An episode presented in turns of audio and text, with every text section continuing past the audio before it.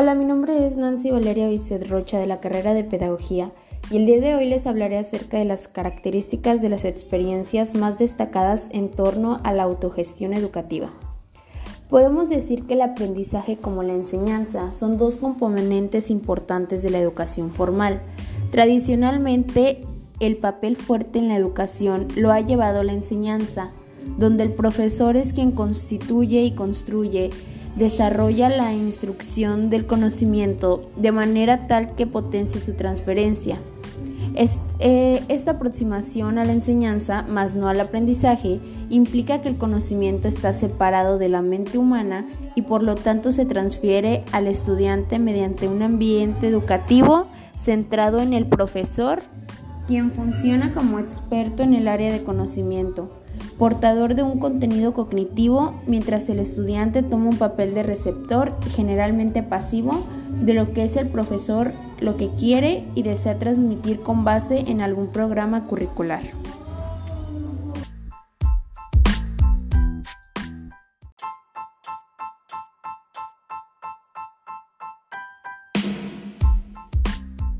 La autogestión del aprendizaje se entiende como la situación en la cual el estudiante, como dueño de su propio aprendizaje, monitorea sus objetivos académicos y motivacionales, administra recursos materiales y humanos, tomándolos en cuenta en las decisiones y desempeños de todos los procesos de aprendizaje. Pero para establecer un marco conceptual básico, se debe entender la autogestión del aprendizaje desde los factores que la constituyen, y en general estos pueden ser la metacognición, la motivación y la abolición. Este aprendizaje tiene al estudiante como el principal protagonista, quien más que receptor inactivo de un contenido es un actor orgánico es decir, el conocimiento como materia prima de la educación no es transferido sino provocado en el estudiante, de tal manera que se logren cambios individuales en la experiencia de emociones y psicomotores. Eh, estos cambios van desde los aprendizajes cognitivos, eh, de aquí que en ambientes donde el aprendizaje es esencial, la educación se vuelva más centrada en el estudiante y menos dependiente del profesor quien a la larga pasa de ser el dueño de la construcción y de la instrucción a ser un facilitador de las experiencias de aprendizaje. O lo que es lo mismo, el alumno deja de ser el receptor, generalmente pasivo, de lo que el profesor quiere o desea transmitirle, para convertirse en el gestor de sus aprendizajes. Y aunque aparentemente un rompimiento de relación profesor-alumno o enseñanza-aprendizaje, en realidad semeja un paradigma diferente de la educación donde se corre el centro de la actividad educativa de la instrucción a las experiencias de aprendizaje.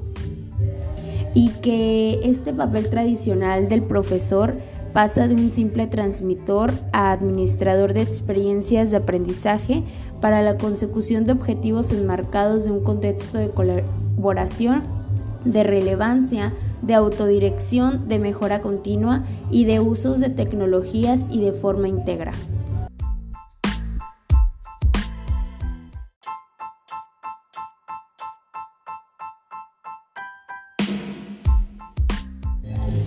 El modelo educativo implica un novedoso concepto de educación y de su puesta en práctica, además de una forma diferente de acercarse a la ciencia por parte de los alumnos, la cual plantea nuevos retos para los profesores y para los estudiantes. Es decir, que para unos como para otros, la educación ya no puede entenderse como tradicionalmente se venía entendiendo.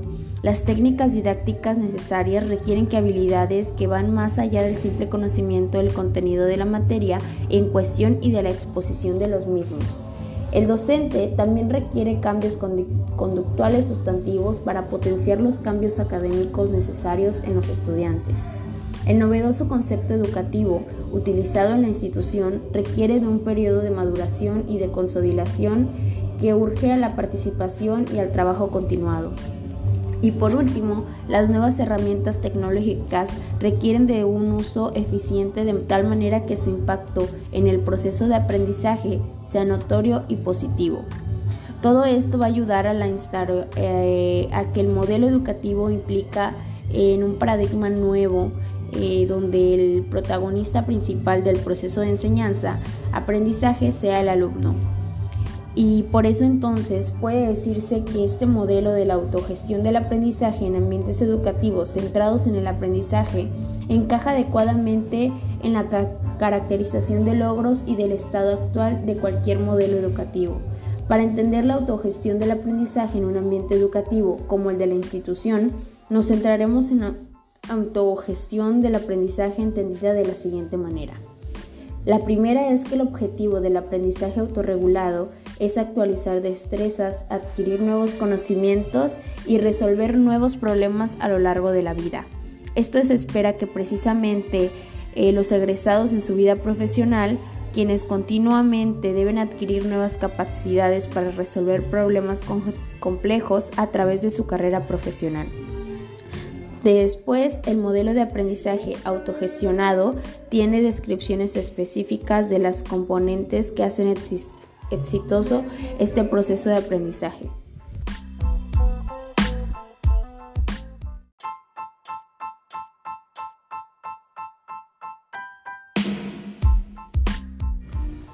Como conclusión podemos decir que la motivación tiene que ver con la energía autogenerada que da dirección a la conducta. Esta energía está representada por la fuerza, intensidad y persistencia.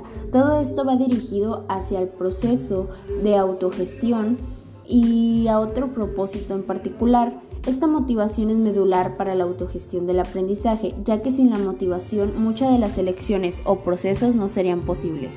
A diferencia de los estudiantes que permanecen pasivos recibiendo la instrucción que es determinada por una autoridad extrema, el estudiante que autogestiona su motivación tiene un objetivo intrínseco o extrínseco que lo guía hacia el automejoramiento.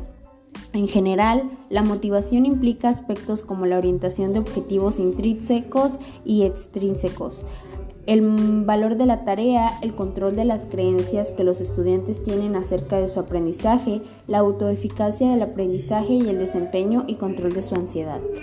Gracias, es todo por el día de hoy.